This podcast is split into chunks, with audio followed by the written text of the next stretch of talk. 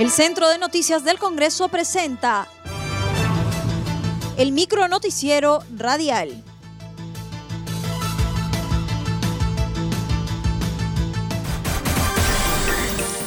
¿Cómo están? Los saluda Claudia Chiroque. Hoy es martes 22 de septiembre y estas son las principales noticias del Congreso de la República. Presupuesto para sector agrario es mayor que años anteriores.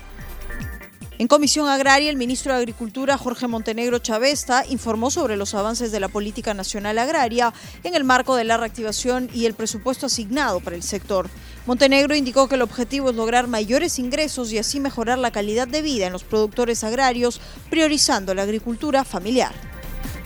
La política nacional agraria, eh, ya lo mencionamos, el objetivo es lograr el incremento sostenido de los recursos, de los ingresos y medios de vida de los productores y productoras agrarias eh, priorizando la agricultura familiar. Hay que enfatizar que todo nuestro eh, mayor enfoque está orientada a atender esta agricultura familiar, esta agricultura que nos ha venido sosteniendo pese a lo que ya tenemos de conocimiento, la pandemia y el cual nosotros estamos agradecidos por el rol que cada agricultor y hombre y mujer del campo viene cumpliendo. Por su parte, la directora general de Planeamiento y Presupuesto del Ministerio de Agricultura, Jennifer Contreras Álvarez, indicó que a diferencia de otros años, el presupuesto ha incrementado a 3.545 millones de soles. El Ministerio de Agricultura está ocupando el puesto número 13 en el avance de la ejecución presupuestal con un avance de 49.7%. Eh, ustedes pueden ver el PIA del, del Ministerio, era de 2.874 millones. Presupuesto modificado es ahora de 3.545 millones y su ejecución es más de 1.700 millones, que hace la sumatoria de 49.7%. En otro momento, los integrantes de la comisión aprobaron por unanimidad el predictamen del proyecto de ley que propone la ley del canon minero. El presidente de la comisión, Raúl Machaca, indicó que la norma busca dotar de recursos económicos a los gobiernos regionales y locales con el fin de reducir los índices de pobreza. Poder Ejecutivo observó autógrafa de ley que faculta la devolución de los aportes administrados por la ONP. El pasado viernes 18, el Poder Ejecutivo envió las observaciones de la autógrafa que faculta la devolución de los aportes administrados por el Sistema Nacional de Pensiones. Entre los argumentos se indica que la autógrafa vulnera la protección del ahorro previsional y el acceso a la pensión. El documento precisa que el Sistema Nacional de Pensiones es un régimen de reparto que sirve para asumir los gastos y cargas económicas de las generaciones precedentes, por lo que de aprobarse esta norma, los aportantes afectarían los derechos de los actuales pensionistas. Asimismo, la autógrafa transgredería el derecho fundamental a la pensión sustentado en la seguridad social reconocida en nuestra Carta Magna.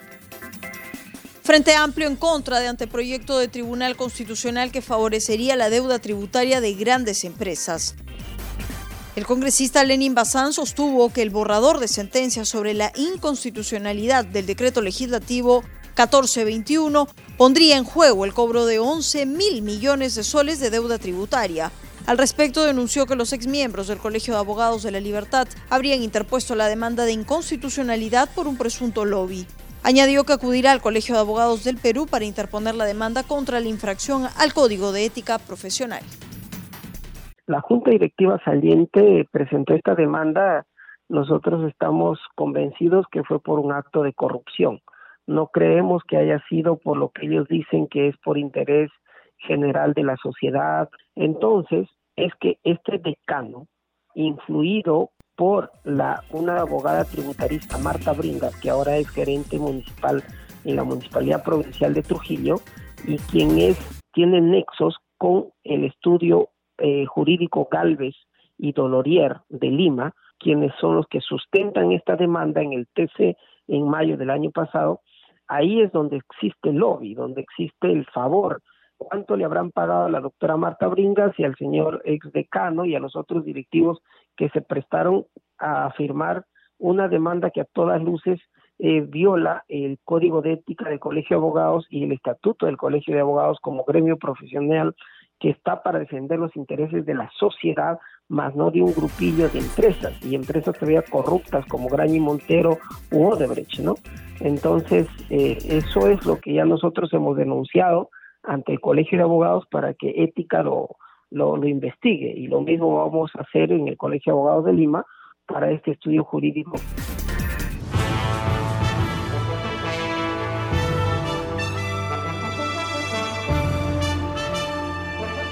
Hasta aquí el micro noticiero radial del Centro de Noticias del Congreso, una producción de la Oficina de Comunicaciones.